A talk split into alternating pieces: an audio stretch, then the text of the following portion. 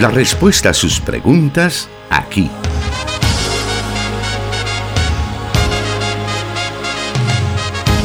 En Solución Bíblica. Comenzamos. Tenemos una nueva oportunidad para llegar a usted a través de las diferentes emisoras que transmiten solución bíblica para que podamos tener una hora de aprendizaje a través de las diferentes preguntas que usted nos envía durante la semana por los diferentes medios, a través de WhatsApp, a través de Facebook. Todos esos medios están a su disposición para que pueda enviarnos sus preguntas y así tener la respuesta todos los días martes y viernes que presentamos solución bíblica a través de estos medios y que cada respuesta es a la luz de la palabra de Dios y el encargado de brindar esas respuestas ya está con nosotros, es el pastor Jonathan Medrano. Bienvenido, pastor. Gracias, hermano Miguel. Un saludo muy especial para todos nuestros oyentes que en diferentes partes del mundo y del país ya están pendientes de la señal que se genera desde los estudios del 98.1 FM, la cabina de Plenitud Radio en Santa Ana. Gracias por darnos el privilegio de acompañarle al final de esta tarde de día martes, casi también al final de este mes de octubre. Estamos ya llegando a los últimos dos meses de este 2022. Realmente nuestra percepción del tiempo es muy corta. Sentimos que va volando el tiempo y bueno, eso creo que nos hace reflexionar también, pastor, de qué es lo que estamos haciendo con, la vida. Sí, en realidad cada día que pasa eh, debería de ser una oportunidad para adquirir sabiduría, tal como el salmista en el capítulo 90 lo expresa que el Señor nos enseña a contar nuestros días de tal forma que traigamos sabiduría al corazón y así pues ir reflejando la imagen del Hijo de Dios en cada una de las facetas de la vida que nos corresponde vivir. Porque la vida pues no solamente se construye de buenos momentos, hay momentos difíciles, hay momentos de abundancia, hay momentos de escasez, pero la forma en que podemos comportarnos frente a ella y frente a nuestro Creador eh, encontramos esa voluntad revelada en las escrituras y el Espíritu Santo pues que inspiró el texto nos ilumina para tomar decisiones sabias en las determinadas áreas de la vida en la que pues tenemos que tomar una postura. Definitivamente y que podamos también nosotros siempre detenernos en algún punto a reflexionar sobre eso para que pues nuestra vida tenga al final ese valor que Dios quiere que, tenga y que solamente lo podemos encontrar en Él. Y por esa razón es que tenemos espacios como este, Solución Bíblica, para que podamos escuchar lo que la Biblia dice a cada situación, a cada circunstancia y en cada momento de la vida. La semana anterior estuvimos con una serie de preguntas relacionadas a pues la vida después de la muerte, a situaciones respecto también a ese a, ese paso natural que espera a todas las personas y que en algún momento nos produce preocupación por diferentes razones. Pues ahora vamos a continuar con una serie de preguntas también relacionadas sobre todo a las fechas que se avecinan, tanto 31 de octubre como en el, en el caso de nuestro país 2 de noviembre. Por esa razón le invitamos a estar pendiente para que no se pierda ninguna de estas respuestas a las preguntas que usted mismo nos ha enviado durante esta semana. Así que vamos entonces a dar inicio con la primera pregunta que nos dice así. Escuché a un cantante cristiano, y lo pone entre comillas, muy famoso que hizo declaraciones que no había nada de malo de que un cristiano celebrara Halloween y que incluso participar podría ser hasta una excusa para hablar de Cristo a otras personas y que por lo tanto no hay nada de malo en disfrazarse. Le escucho en Washington, nos dice el oyente. Bueno, seguramente el oyente pues que vive en los Estados Unidos es más que consciente que nosotros que en la cultura norteamericana que está construida sobre la base del consumo, eh, las fechas, hay, hay fechas específicas, ¿verdad? Que se vuelven un poco em, significativas para el comercio, ¿verdad? Pero que también eh, representan, digamos, algunas controversias, especialmente para los creyentes. Y una fecha tan comercial como lo es el 31 de octubre podría llevar a pensar a alguna persona sobre que esta fecha resulta ser un tanto inofensiva, un poco infantil y que por lo tanto pues no hay ninguna restricción para que el cristiano pueda participar de, de dichas eh, festividades, digámoslo así, como lo es la tan famosa Noche de Brujas o Halloween. Y es acá donde pues uno lamentablemente escucha a personas que uno entendería, ¿verdad?, que han tenido algún tipo de conocimiento acerca de la verdad bíblica, pero es acá donde uno se sorprende por el tipo de razonamientos que plantean. Eh, el oyente en su pregunta, él envió el nombre de, del, cantante famoso, ¿verdad? Eh, en realidad él, pone así el cantante famoso y, da el nombre. Y por obvias razones, pues vamos a omitir el nombre de este artista de la farándula cristiana, ¿no? Em, y en realidad parece sorprendente, ¿verdad? Las declaraciones que él daba alrededor de esta fiesta eh, que se celebra en la cultura anglosajona. La Biblia, específicamente en el Antiguo Testamento, censura cualquier tipo de actividad que se vincule con el espiritismo, la brujería, la hechicería, y en realidad estas prácticas eran censuradas con pena de muerte. No habían eh, puntos intermedios en los cuales la, ley mosaica pues eh, fuera un poco flexible con ese tipo de cosas. Porque el Señor era muy claro con respecto a que Israel fuese un pueblo diferente y que no adoptara eh, algunas costumbres paganas de los pueblos en los que iba a, habitar, ¿verdad?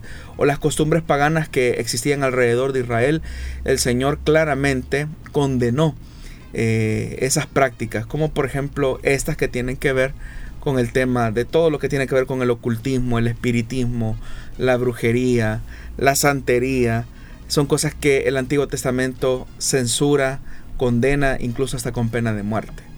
En el Nuevo Testamento Incluso encontramos pasajes de la Escritura, específicamente en el libro de los Hechos de los Apóstoles, donde, por ejemplo, eh, un sincretismo religioso con ciertos elementos supersticiosos eh, eran condenados por la iglesia primitiva, precisamente porque su trasfondo eh, de la teología del Antiguo Testamento era un fundamento lo suficientemente sólido como para rechazar ese tipo de prácticas. Por ejemplo, eh, cuando Bar Jesús trata la manera de sobornar, vamos a decirlo así, de alguna manera a los dirigentes de la iglesia para él poder recibir eh, algún poder, alguna manifestación de parte de Dios a cambio de dinero, eh, es ahí donde uno, Simón el Mago, perdón, es ahí donde uno se sorprende de la contundencia con la que se es reprendido a este hombre, ¿verdad? Porque no puede existir una práctica de ocultismo o de hechicería que se mezcle o se vincule con las cosas sagradas o las cosas de Dios.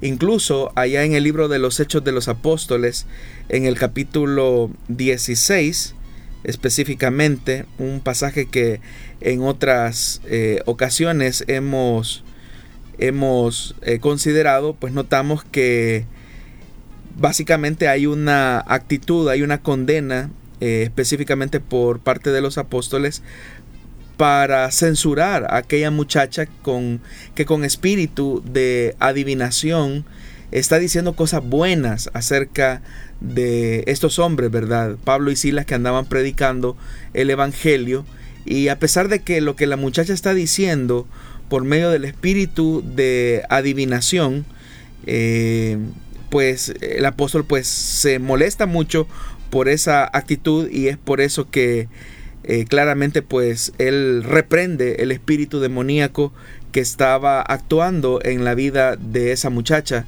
que dice la Biblia que generaba grandes ganancias a sus amos porque era una persona que prácticamente estaba sometida a la esclavitud.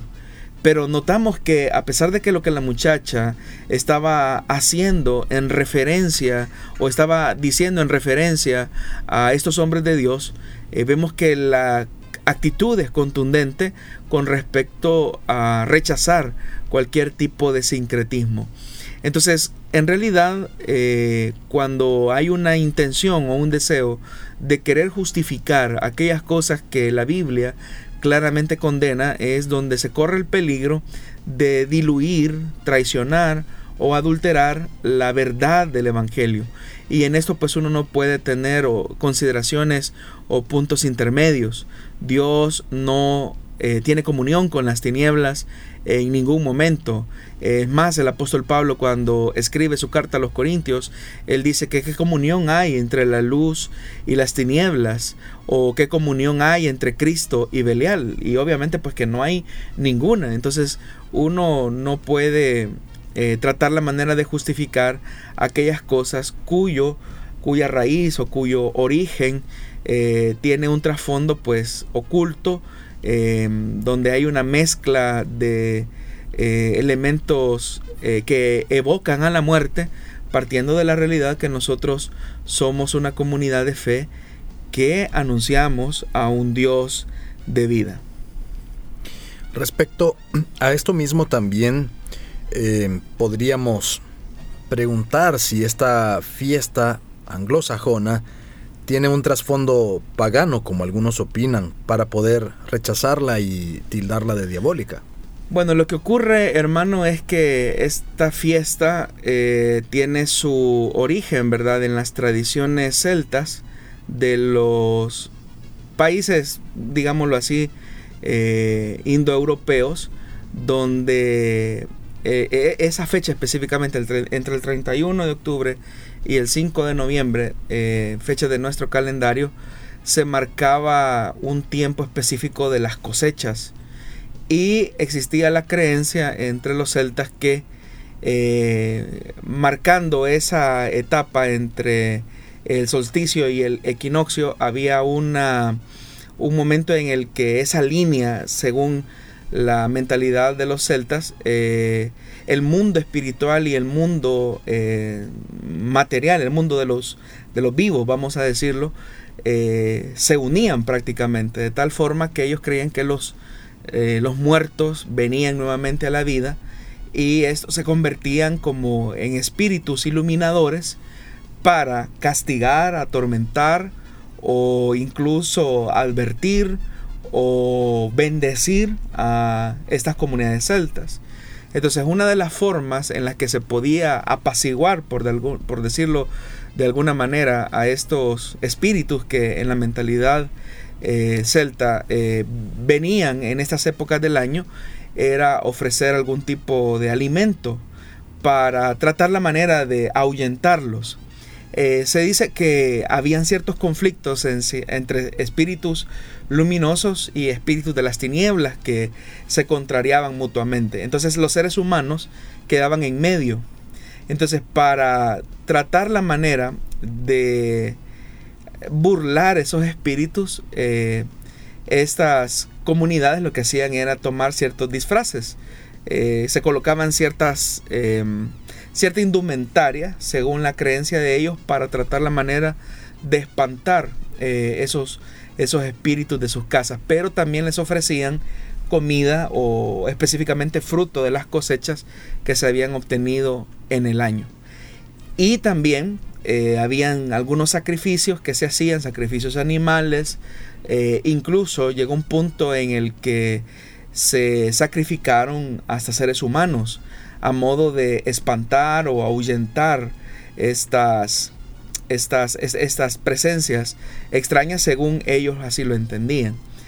Luego, pues obviamente que cuando se comienza a dar un proceso ya de colonización en las tierras estadounidenses, muchas de estas ideas eh, comienzan a ser de alguna manera arrastradas hacia Norteamérica y obviamente es así como aquella fiesta que hunde sus raíces en este tipo de creencias populares de los países indoeuropeos, eh, con el tiempo pues fueron transformando y evolucionando hasta lo que ahora nosotros conocemos como eh, Halloween, que en realidad es una fiesta que sí tiene, digamos, un poco de fuerza en, países anglosajones. En Latinoamérica quizás a lo mejor lo más fuerte es el tema del Día de los, de los Difuntos y específicamente, por ejemplo, en México, que tiene una festividad eh, que tiene ciertos elementos de coincidencias y ciertos trasfondos en todas estas festividades celtas. Entonces, todo esto eh, de lo que nos habla es que efectivamente el origen de esta fiesta es un origen pagano. Entonces, por todas estas consideraciones, obviamente que un cristiano nacido de nuevo debería de abstenerse de participar de una fiesta que lo que involucra es el tema de la muerte, de los sacrificios, de los espíritus, eh, de una invocación incluso de muertos. Eh, son cosas que la Biblia censura y condena tajantemente. Muy bien, así hemos dado inicio al programa Solución Bíblica en esta tarde. Le invitamos a quedarse con nosotros aprendiendo lo que la palabra de Dios dice respecto a las diferentes situaciones de la vida.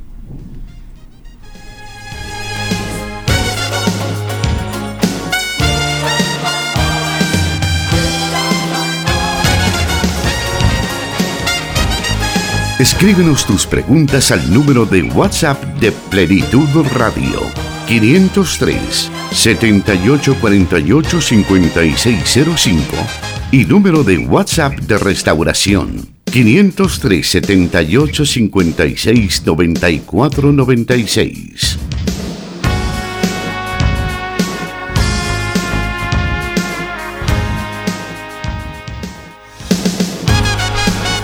Seguimos adelante con el programa en esta tarde y agradeciendo también a quienes ya están conectados con nosotros a través de Facebook Live. Estamos en vivo a través de esa red social Facebook que pues la utilizamos para poder eh, ver lo que nuestros contactos están haciendo durante el día. La utilizamos para de alguna manera ver noticias. De repente pues se nos llega alguna noticia o como decimos las fake news que a veces se las creemos de momento, aunque hasta después que viene en fin, son tantas cosas las que suceden en Facebook. Pues mejor utilicémoslo de manera positiva, de manera adecuada, saquémosle el provecho y estemos pendientes de este programa cuando estamos en vivo por esa red social. Estamos en las páginas de Solución Bíblica, Plenitud Radio y Misión Cristiana Elim Santa Ana. Usted puede buscarnos y pues también compartirlo en su muro para que otras personas puedan conocer lo que la Biblia dice ante todos estos temas que nos... Eh, pues nosotros nos preocupan muchas veces conocer cuál es la voluntad de Dios ante todo esto. Vamos a seguir entonces esta tarde saludando a nuestros hermanos y a quienes ya nos están comentando también. Y la siguiente pregunta nos dice de la siguiente manera. ¿Qué dice la Biblia acerca de los psíquicos. ¿Cómo pueden saber tantas cosas acerca de las personas? ¿Es todo una farsa o hay algo de verdad en su actuación? Bueno, como lo decíamos en la pregunta anterior, eh, Dios condena toda práctica espiritista u ocultista. Y es verdad que existen charlatanes, ¿verdad? Que con un poco de acceso al Internet podrían medianamente investigar algunas características, fechas de las personas y tratar la manera de impresionar a aquellos que les consultan. Y obviamente que hay centros así espiritistas o psíquicos de personas que tratan la manera de encontrar una respuesta para su vida o una respuesta a una crisis existencial y por lo tanto estas personas se sienten como inclinadas a buscar a este tipo de personas. Y obviamente que en todo este mundo pues hay charlatanes que se aprovechan de la ingenuidad de las personas, pero también uno no puede negar que hay personas que efectivamente tienen un espíritu de adivinación, tal como lo mencionábamos hace algún momento citando el caso de Hechos capítulo 16, ¿verdad? Donde los apóstoles tienen que enfrentarse a, a una condición real, ¿verdad? Y es que, pues obviamente eh, era algo que no había una charlatanería, sino que era una manifestación de un espíritu de adivinación. El pasaje lo dice de la siguiente manera, en Hechos capítulo 16, versículo 16. Una vez cuando íbamos al lugar de oración, nos salió al encuentro una joven esclava que tenía un espíritu de adivinación. Con sus poderes dice que ganaba mucho dinero para sus amos. Nos seguía a Pablo y a nosotros gritando, estos hombres son siervos del Dios Altísimo y les anuncian a ustedes el camino de salvación. A continuación, durante, eh, así continuó, perdón, durante muchos días, y por fin Pablo se molestó tanto que se volvió y reprendió al espíritu. En el nombre de Jesucristo te ordeno que salgas de ella, y en aquel mismo momento el espíritu la dejó. ¿Cómo sabía esta muchacha que quién era Pablo, lo que hacía, a lo que se dedicaba, si no era por medio del espíritu de adivinación? Entonces, efectivamente, eh, sí existe eh, un espíritu de adivinación eh, son seres malignos, espíritus inmundos, que de alguna manera proveen de cierta información a estas personas que se dedican a la adivinación y también incluso están vinculados con el tema de la astrología, eh, con la finalidad pues de engañar a las personas. Y las personas obviamente incautas se sorprenden cuando hay cierta información o ciertos detalles, ciertas características que por medio de la adivinación eh, son se sorprenden y dicen, bueno, ¿cómo es que esta persona sabe esto? Y ese impacto hace que la incredulidad de ellos crezca ah, hacia la verdad de Dios y su fe a ese tipo de cosas, al mundo del ocultismo, pues crezca todavía más. Entonces, lo que los cristianos tenemos para conocer la voluntad de Dios para nuestra vida es la palabra de Dios. Nosotros no tenemos otro recurso más que la palabra de Dios, la oración, el Espíritu Santo que mora dentro de nosotros, que como dice la palabra, nos conduce hacia toda verdad y hacia toda justicia. Entonces, todas estas cosas que el diablo hace son una imitación de aquellas cosas que Dios ha dejado establecido eh, en, en su verdad revelada, pero que lamentablemente el ser humano, por su dureza de corazón, por su incredulidad, rechaza la verdad de Dios, la luz de su palabra, y es acá donde encontramos a personas que se dedican obviamente a, a valerse de la, de la ingenuidad y de la necesidad de una persona para sorprenderlos con estas artes ocultas o ciencias ocultas como algunos los llaman y que obviamente pues conducen hacia la mentira de Satanás. Satanás es un padre de toda mentira, él es homicida desde el principio y lo que anda buscando detrás de todo esto es engañar a las masas para que puedan no poner la esperanza en el Hijo de Dios, sino que para que pongan su esperanza en sus eh, métodos eh, de las tinieblas, en sus métodos ocultos. Entonces sí existe eh, estas, este tipo de manifestaciones, pero estas son condenadas y censuradas en la palabra de Dios. Ya que estamos por este tema de lo sobrenatural y lo paranormal, ¿será posible que las fuerzas malignas, en todo caso los demonios, se manifiesten a las personas, cristianas o no cristianas, a través de lo que normalmente y acá en El Salvador se llama como espantos, donde una puerta hace ruido o se cerró sola, o se oyeron pasos, o se vio una sombra, pero al final de cuentas no hay una eh, visualización real de la persona. ¿Puede que se dé o todo es eh, cuestión de imaginación? Bueno, puedes, o sea, todo es posible. El tema eh, sugestivo puede existir. Pero sí, el diablo puede hacer ese tipo de chascarrío, vamos a decirlo, con, eh, con, ese, con esa intención de intimidar o de engañar a las personas em, ver, digamos, algunas eh, cosas que, que uno considera que son sobrenaturales y que son inexplicables, el diablo lo puede hacer. El diablo lo puede hacer porque trata la manera de hacerle creer a, a, los individuos que él es un ser poderoso y en realidad lo es, pero su poder tiene un límite. Incluso detrás de las leyendas, ¿verdad? Leyendas urbanas que existen, las famosas leyendas que nosotros también eh, conocemos, uno no puede negar que quizás muy en el fondo, detrás de, esa, de ese tipo de relatos populares, lo que ha existido es una interpretación de algo mitológico, pero que en realidad el aspecto mitológico lo que expresa es como una comprensión del ser humano sobre una realidad que no puede explicar. Entonces muchas de las leyendas populares que las personas eh, cuentan, ¿verdad? Y que hoy han quedado como parte de el folclore, ¿verdad? De una cultura específica, en realidad hunde sus raíces en muchos de los casos en aspectos eh, de espiritismo, ¿verdad? O de brujería.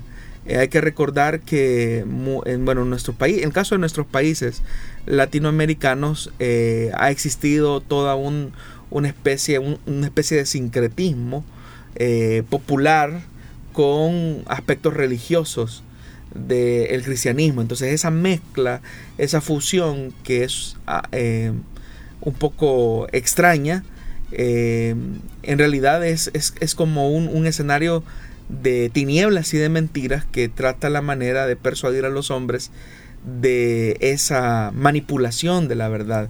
Muchas de las prácticas o de las creencias populares de Latinoamérica eh, hunden sus raíces Mm, no tanto en, el tema folclórico, hoy se han vuelto en, elementos folclóricos, pero su trasfondo más arraigado se mezcla con ciertas costumbres paganas que obviamente eh, se mezclan con el tema eh, espiritual, ¿verdad?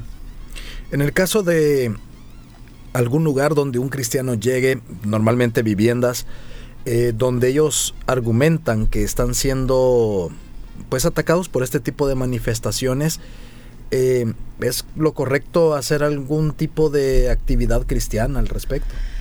Bueno, en, en, nuestro país, digamos, no hay una cultura de, de, llevar un registro de las personas que habitan un inmueble, una vivienda. En culturas más desarrolladas, como por ejemplo en los Estados Unidos, eh, los ayuntamientos llevan algún tipo de registro sobre quienes habitaron en viviendas, especialmente cuando estas eh, son viviendas un poco viejas, ¿verdad? Y lo que ha ocurrido en muchas de esas casas, em, especialmente cuando las instituciones financieras toman un inmueble. Entonces, en muchas de estas casas, por ejemplo, eh, a lo mejor se cometieron algunos crímenes, algunas, algunos actos eh, macabros, ¿verdad?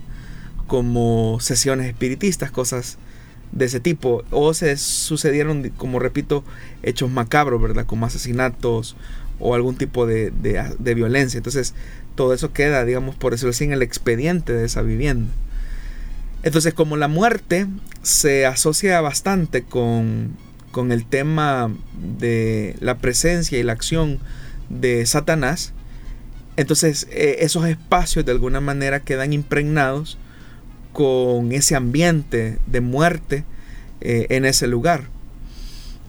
A eso es a lo que eh, se, le, conoce como esa manifestación eh, de lo sobrenatural en esos espacios secos a los que también Jesús hizo referencia en los evangelios.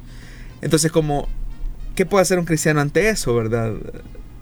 Pues lo que uno debe de hacer es consagrar, ¿verdad? Esos espacios para Dios. Eh, por ejemplo, una persona eh, de repente llega a una vivienda usada, por ejemplo, una propiedad donde en alguna ocasión ocurrió algo, pues el cristiano pues como lleva la luz de Dios, lleva la morada del Espíritu Santo, debe de, consagrar esos espacios para Dios. Eh, lo puede hacer a través de una oración, lo puede hacer a través de un culto especial, ¿verdad? donde se diga, bueno, a partir de este día, en este lugar van a habitar hijos de Dios que invocan el nombre de Dios. Y si acá pasó algo o hubo algo, pues nosotros decidimos consagrar este espacio, decidimos, eh, eh, sí, entregarlo al Señor para que Él habite en medio nuestro. Él habita en nosotros, pero ahora queremos que su presencia, su Santo Espíritu, esté en medio de nosotros. Y eso es suficiente. No hay más que hacer. No hay cosas de agua con sal o, elementos supersticiosos que las personas deban de hacer. Solamente esos elementos son como un recordatorio, ¿verdad? Que el Espíritu Santo mora dentro de nosotros, que hijos de Dios están ahí y que por lo tanto la presencia de Dios está en nosotros y con nosotros. Muy bien, qué bueno que podemos conocer estas respuestas ante estos temas. Tenemos algunas preguntas más respecto a temas relacionados, pero los daremos a conocer después de esta breve pausa.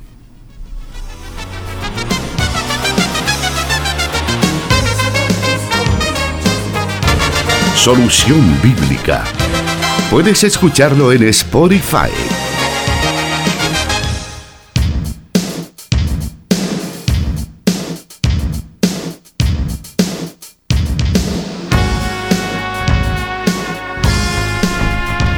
Bueno, seguimos adelante entonces con el programa y vamos a ir a la siguiente pregunta que nos dice así.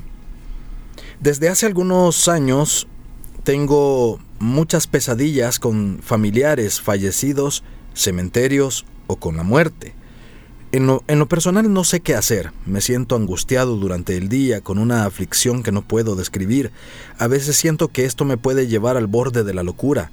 He ido a donde los especialistas de salud mental y ellos no me encuentran nada. ¿Qué debería de hacer?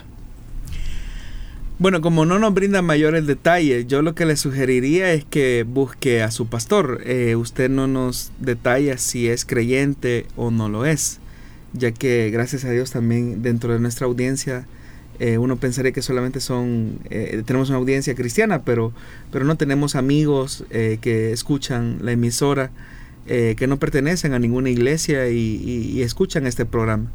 Entonces yo no sé, ¿verdad? Si en su caso eh, usted ha tenido un encuentro con el Hijo de Dios, pero si no lo ha tenido, esta es la oportunidad para que usted rinda su vida a Jesucristo. Eh, las pesadillas en realidad son una respuesta, ¿verdad? Que, que generan una emoción negativa, estimulante al extremo, pero es una, una, emoción estimulante negativa, ¿verdad? No es positiva. De tal forma que cuando una persona, por ejemplo, dentro de sus ciclos de sueño tiene estos momentos, pues a la mañana siguiente se, se levanta muy fatigado, como si hubiese hecho mucho trabajo y quizás a lo mejor durmió eh, el tiempo eh, normal o saludable, ¿verdad? De 6 a 8 horas, pero pero sus ciclos de sueño se vieron altamente eh, condicionados a, momentos de alteración durante todo ese proceso de ciclos del sueño. Entonces, las pesadillas de alguna manera son parte de algunos problemas o conflictos no resueltos. No siempre, pero cuando son temas muy recurrentes, ¿verdad? O sea, cuando son temas muy específicos, muy recurrentes, probablemente el cerebro está tratando la manera de procesar una información que para nosotros resultó ser bastante dramática o que no tiene una respuesta, no ha tenido una respuesta emocional o un tratamiento emocional adecuado y por lo tanto el cerebro está tratando la manera de procesar esa información. Por ejemplo, podría ser que la pérdida de un familiar nos haya resultado un poco difícil de superar, especialmente cuando las condiciones en las que partió ese familiar fue de una manera sorpresiva, eh, inesperada y quizás en condiciones dramáticas, como por ejemplo un asesinato, eh, un accidente. Entonces, e, e, esos elementos emocionales que obviamente que alteran los aspectos psicológicos de una persona pueden de alguna manera ser no tan bien procesados por el cerebro al punto de que los recuerdos eh, nos hacen eh, una especie de alteración en nuestros ciclos de sueño. Ese es un elemento eh, que la ciencia ha demostrado. Sin embargo, siendo que hay, un, hay ciertos elementos que a lo mejor no se han procesado de la mejor forma, es ahí donde se necesita muchas veces de la intervención profesional. Sin embargo, el oyente dice que ya ha sido eh, tratado por especialistas en salud mental. Entendería yo que estaríamos hablando o de psicólogos o psiquiatras, no lo sé, en realidad porque no hay mayor detalle. Entonces, la pregunta sería, ¿desde cuándo usted ha estado experimentando este tipo de pesadillas que son como recurrentes? Es decir, ¿qué elemento alrededor desde esa fecha sucedió que de alguna manera lo, lo conduce a usted a estos eh, estados de sueño que son un poco angustiantes. Si usted no es creyente, no ha, no ha nacido de nuevo, no ha entregado su vida al señorío de Cristo, usted puede tratar la manera de acercarse a una iglesia, eh, escuchar el mensaje de salvación, rendir su vida al Señor y ponerse en contacto en esa comunidad de fe con el pastor para que le acompañe en un proceso de búsqueda de oración, donde el Señor pueda sanar esas heridas o esos problemas que a lo mejor no han sido resueltos en algún momento específico de su vida. Todo esto, pues, como repito, eh, tomando en cuenta las valoraciones que eh, responden a, a ciertos elementos propios de cómo funciona la, mente y el cerebro eh, propiamente o los pensamientos. Fíjese que esto es bien interesante, hermano, y es que, por ejemplo, los niños que tienen un alto nivel de imaginación, su nivel de intuición es bastante eh, alto. Ellos, por esa capacidad que tienen de, de imaginar, eh, muchas veces eh, sus ciclos de sueño se ven alterados precisamente porque tienen pesadillas. A veces los niños se levantan llorando eh, porque han tenido una pesadilla. Y eso en realidad hasta cierto punto es normal porque los niños tienen esa capacidad de imaginación. De tal forma que, por ejemplo, si ven una rama de un árbol que está rayando el vidrio de su ventana, ellos pueden pensar que es la mano misteriosa o tenebrosa de algún monstruo, ¿verdad? Pero es porque su imaginación está tan acelerada, tan estimulada, que no logran procesar algunas imágenes. Entonces, pero eso es parte, digámoslo así, del proceso de maduración que va teniendo el cerebro. Pero cuando hay ciertos acontecimientos en la vida que no tienen un procesamiento adecuado, es ahí donde las personas pierden la tranquilidad en esos espacios o ciclos del sueño. Por ejemplo, eh, se sabe que las personas que han ido a la guerra y han presenciado eh, durante ese conflicto armado eh, la muerte, el derramamiento de sangre, la atrocidad de la guerra, muchos de ellos pueden llegar a tener descompensaciones psicológicas, incluso químicas en su cerebro a causa del impacto de esas imágenes que les han conducido en algunos momentos eh, a estar en estado de shock, que es como cuando esa barrera espiritual disminuye en el ser humano porque se siente impresionado por el tipo de imágenes o escenas que ha visto y que su cerebro pues obviamente no logra procesar. Entonces cuando las personas caen en un estado de shock y no hay un procesamiento de la información adecuada, es ahí donde eh, la, la, mente se siente como afectada porque es como un suceso que no se ha podido superar, porque es un elemento traumático que va acompañando a la persona durante muchos años, especialmente si no se resuelve.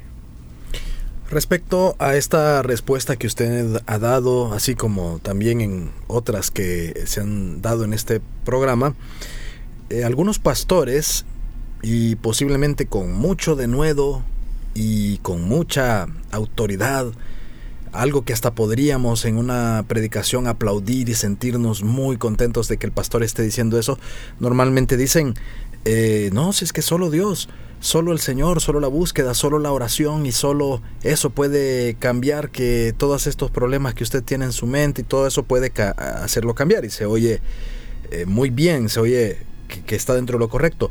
Eh, pero, ¿qué hay cuando ya se empieza a decir que se necesita algún tipo de atención psicológica ante los diferentes problemas que se puedan estar dando? Y de hecho usted ya lo dijo en la pregunta, que sí, lo primero es buscar a Dios. Pero si o sea, es correcto que se pueda decir, hay que buscar una ayuda profesional. Claro, o sea, eso no, no, no, no le quita el elemento de fe a la oración ni a la búsqueda intencional de la presencia de Dios. Y en realidad el acompañamiento profesional no, no está mal, siempre y cuando tenga como objetivo eh, tratar la manera de reconocer el problema y aliviar esas manifestaciones dolorosas o traumáticas que se están viviendo.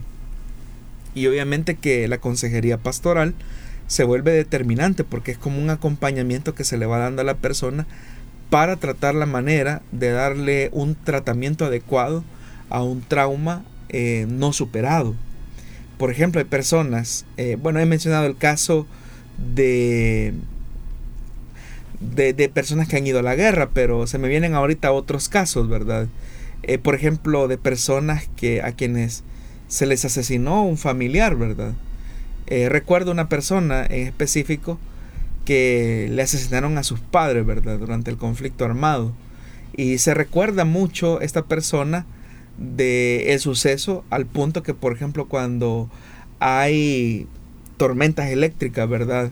Eh, donde hay muchos truenos, eh, esa persona pues entra en un estado de, una alteración emocional o psicológica que lo lleva al punto de prácticamente de sentir un, pánico, ¿verdad? Porque hay una relación eh, mental o psicológica sobre ciertos sucesos a partir de ciertos elementos que otra persona podría ver como normales y naturales, ¿verdad? Como parte del, de la parte de la estación de invierno, ¿verdad? Que muchas veces pues provoca ese tipo de condiciones climáticas y uno puede explicarlo. Pero la, la asociación que hace esta persona que ha sido víctima de algún tipo de suceso, pues va a requerir, aparte de la pues de la del fundamento especial, ¿verdad? De la ayuda de Dios, que pueda tener un tratamiento a su dolor, porque pudiese ser que no sea algo algo tratado, ¿verdad? Y uno, y uno cree, no es que el tiempo lo va a resolver, decimos nosotros, el tiempo se va a encargar de ir sanando las heridas y el tiempo por sí solo no cura un trauma de una persona. Eh, hay personas que tienen fobias y las fobias, incluso las fobias, eh, son una evidencia de un problema emocional, psicológico, que no se ha tratado. Y cuando no se trata, la alteración emocional de la persona llega a un punto en el que lo saca de, de una condición normal de vida. O sea, que para otra persona, pues hasta podría ser hasta como ridículo, ¿verdad? Que una persona tenga un miedo específico a algo. Pero la vinculación o la conexión que esa persona hace sobre cierto suceso doloroso, traumático, eh, que produjo un estado de shock en su vida y que no se ha resuelto, puede privarle de tener una vida eh, plena y saludable eh, por el resto de su vida. En el sentido y tal vez de esta pregunta y de esto que acaba de explicarnos, em, puede existir que un pastor genuino y que tiene un llamado y que es auténticamente pastor, eh, ¿Hay algún problema que él pueda de repente estudiar psicología, adoptar pues también estos procesos psicológicos dentro de su eh, ministerio? No, yo creo que debería. O sea, todas las herramientas científicas que Dios en su misericordia le ha concedido a los hombres como parte de su gracia común desarrollar, pues deberían de ser aprovechadas. Ya no se diga por los ministros del Evangelio. Eh, no, hay, no hay un, una contrariedad a que un pastor utilice estas herramientas eh, científicas. ¿No vendría a ser como una humanización de la situación? No porque, o sea, porque el fundamento ético por medio del cual va a tratar un problema eh, con su aconsejado se fundamenta en la ética bíblica, en la ética bíblica. Y las herramientas son, son, solamente eso, herramientas que se pueden utilizar al momento de dar un tratamiento a una persona. O sea, eso no tiene nada de malo. Eh, de hecho, que creo que todos los pastores deberíamos de tener algún tipo mínimo de entrenamiento en, el aspecto de la consejería. Y si se acompaña con una profesionalización eh, en eso, pues yo no le veo ningún problema en lo absoluto. Lo que debemos de asegurarnos, sí, de que nuestro fundamento ético sea bíblico, cristocéntrico, eh, acompañado, dirigido por el Espíritu Santo para sanar aquellas enfermedades psico eh, espirituales que pueden estar afectando a una persona. Porque uno tiene la idea que cuando una persona viene a Cristo ya sus problemas emocionales, psicológicos, espirituales ya se resolvieron y eso no es cierto. A partir de ese momento esa persona comienza, o sea, es una línea de salida en lo que la persona va a tratar la manera de superar aquellas conductas, estructuras mentales, hábitos pecaminosos que viene arrastrando de su vida vieja y que ahora luchan obviamente con la nueva naturaleza que Cristo ha dado por medio del Espíritu Santo a través del nuevo nacimiento. Pero no debemos de, eh, de perder de vista que hay dos naturalezas entonces que están luchando. Y en esa naturaleza pecaminosa hay hábitos, conductas, traumas, eh, situaciones no resueltas que repercuten aún conociendo al Señor.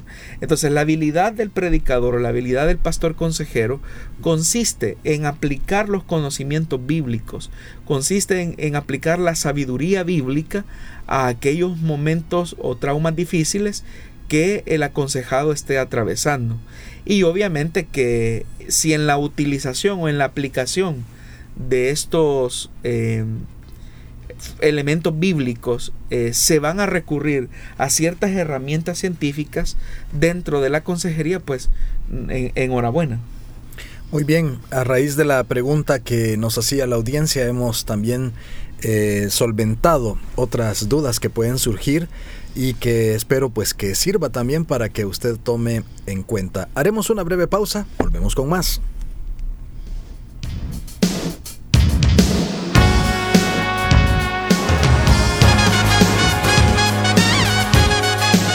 Solución Bíblica. Puede escucharlo en SoundCloud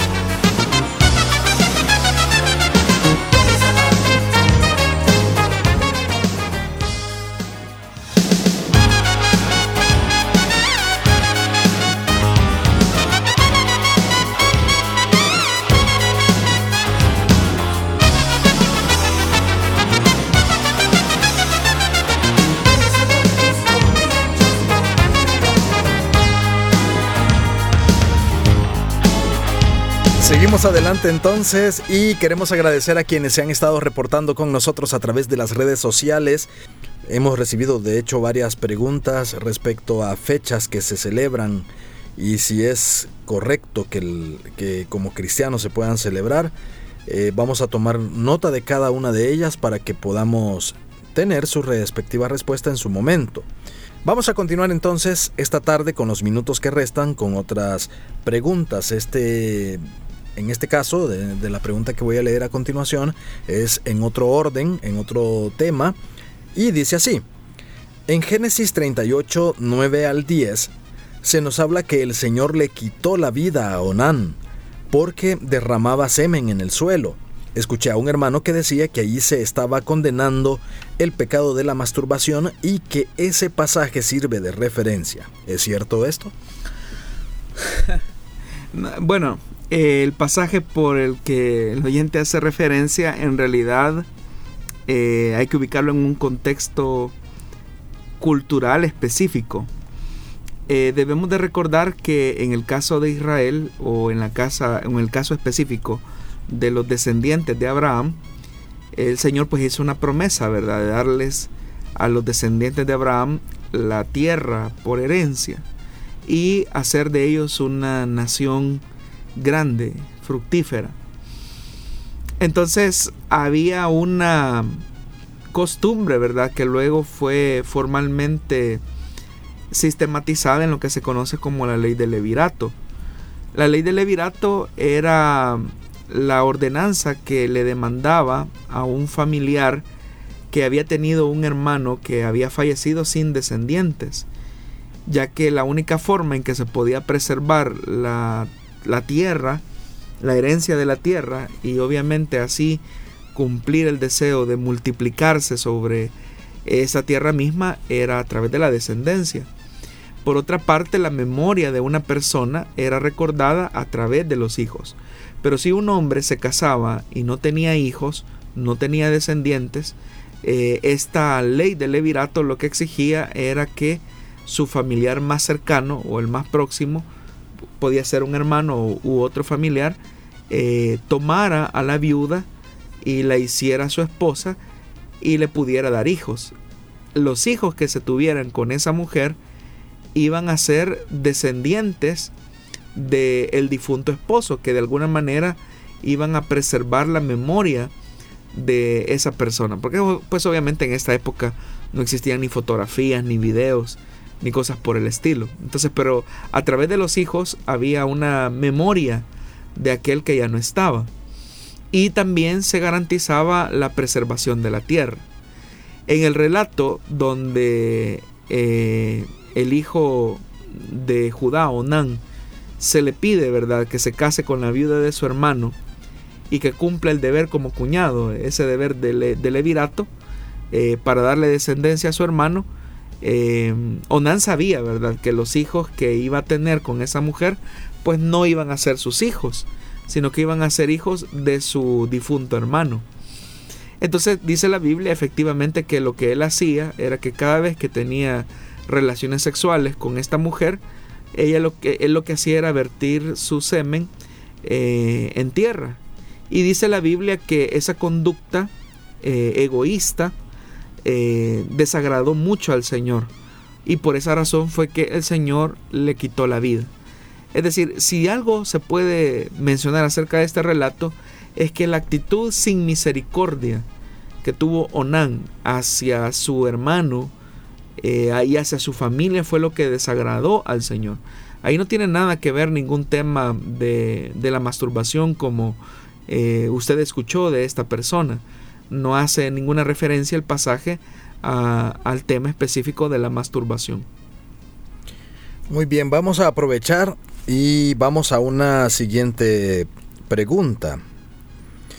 Y dice así, una pareja de esposos cristianos que tiene intimidad sexual cada vez que han visto alguna película con escenas eróticas, ¿pecan contra Dios? Por supuesto que sí. Eh, en primer lugar, la forma eh, de entretenimiento que seleccionamos para tener tiempo eh, en nuestro hogar es, es bastante crucial a la hora de establecer las prioridades que determinan eh, nuestras convicciones cristianas. Si hay elementos de entretenimiento que lo que hacen es desubicarnos de nuestra posición como hijos de Dios y que estos nos estimulan o nos conducen al pecado, pues obviamente que sí, y uno lo puede justificar. Uno puede decir, no, pero si porque vimos nos sentimos estimulados al ver una escena erótica en una escena de película o de televisión y pues concluimos en una relación con, mi esposo o mi esposa, pues qué de malo tiene. Lo que ocurre es que eh, es un, es un adulterio implícito porque lo que los ha estimulado en realidad es lo que han visto eh, en televisión o a través de cualquier dispositivo como sea y en realidad no están teniendo intimidad con esa persona, sino que con el recuerdo o la escena que los estimuló a llegar a su lecho nupcial, a su, a su lecho eh, marital, ¿verdad? Entonces ahí es donde uno tiene que tener cuidado. Esto se parece mucho a una pregunta, yo no recuerdo hace cuánto fue, eh, cuando un oyente preguntaba si una pareja de esposos cristianos podía consumir pornografía para estimular su vida íntima. Y obviamente que eh, eso no puede ser porque estamos ahí frente a una situación de adulterio. Entonces, hay varias cosas que debemos de considerar. En primer lugar, lo que vemos define mucho de nuestra naturaleza interior. En el Evangelio de Mateo, específicamente en el capítulo 6, versículo número 22, Jesús dijo algo importante. Él dice, el ojo es la lámpara del cuerpo. Por tanto, si tu visión es clara, todo tu ser disfrutará de, la luz. Pero si tu visión está nublada, todo tu ser estará en oscuridad. Entonces lo que permitimos que llegue a nuestros ojos determina en buena medida los hábitos pecaminosos que vamos desarrollando en nuestro corazón. Y del corazón pues sabemos que vienen los adulterios, los asesinatos, los robos, las mentiras, las blasfemias. Todo lo que hay en nuestro corazón eh, entra por los ojos. Y de nuestro corazón se manifiesta en las cosas que decimos. Por eso es que también la Biblia dice que de la abundancia del corazón habla la boca. Pero si el corazón es como un recipiente que está absorbiendo eh, elementos nocivos para nuestra vida cristiana a partir de lo que vemos, pues obviamente que nuestra conducta va a ser alineada a, las, a los elementos perversos que muchas veces se exponen en los medios de comunicación y que muchos de ellos pues eh, resultan ser grotescos y contrarios a la verdad bíblica revelada. Hay tantas cosas que uno ve en las plataformas de streaming que uno se sorprende de ver los contenidos altamente erotizados, violentos, que ahora pues parecen ser los de mayor aclamación por la teleaudiencia. Entonces como cristianos debemos de ser muy cuidadosos con aquellos eh, espacios de ocio que tenemos porque estos sin lugar a dudas van a determinar ciertos paradigmas y estos paradigmas eh, van a ir determinando nuestras conductas y nuestros hábitos eh, de por vida. Muy bien, es así como llegamos al final del programa Solución Bíblica, agradeciendo a nuestros hermanos de Restauración 100.5 FM y la estación de la palabra 540 AM en San Salvador, también en San Miguel Restauración 1450 a nuestros hermanos en Guatemala del 89.1 FM Cielo Gracias por haberse enlazado con la señal desde Plenitud Radio 98.1 FM para transmitir solución bíblica y por supuesto siempre agradecidos con usted, Pastor Jonathan, por brindarnos esas respuestas. No, gracias a usted, hermano, y gracias a los oyentes que nos envían sus preguntas y recuerden que pueden seguirlo haciendo a través de los diferentes medios que están a su disposición. Dios le bendiga, será hasta el próximo viernes cuando estaremos en vivo nuevamente a las 5 de la tarde hora de El Salvador presentando las respuestas a sus preguntas.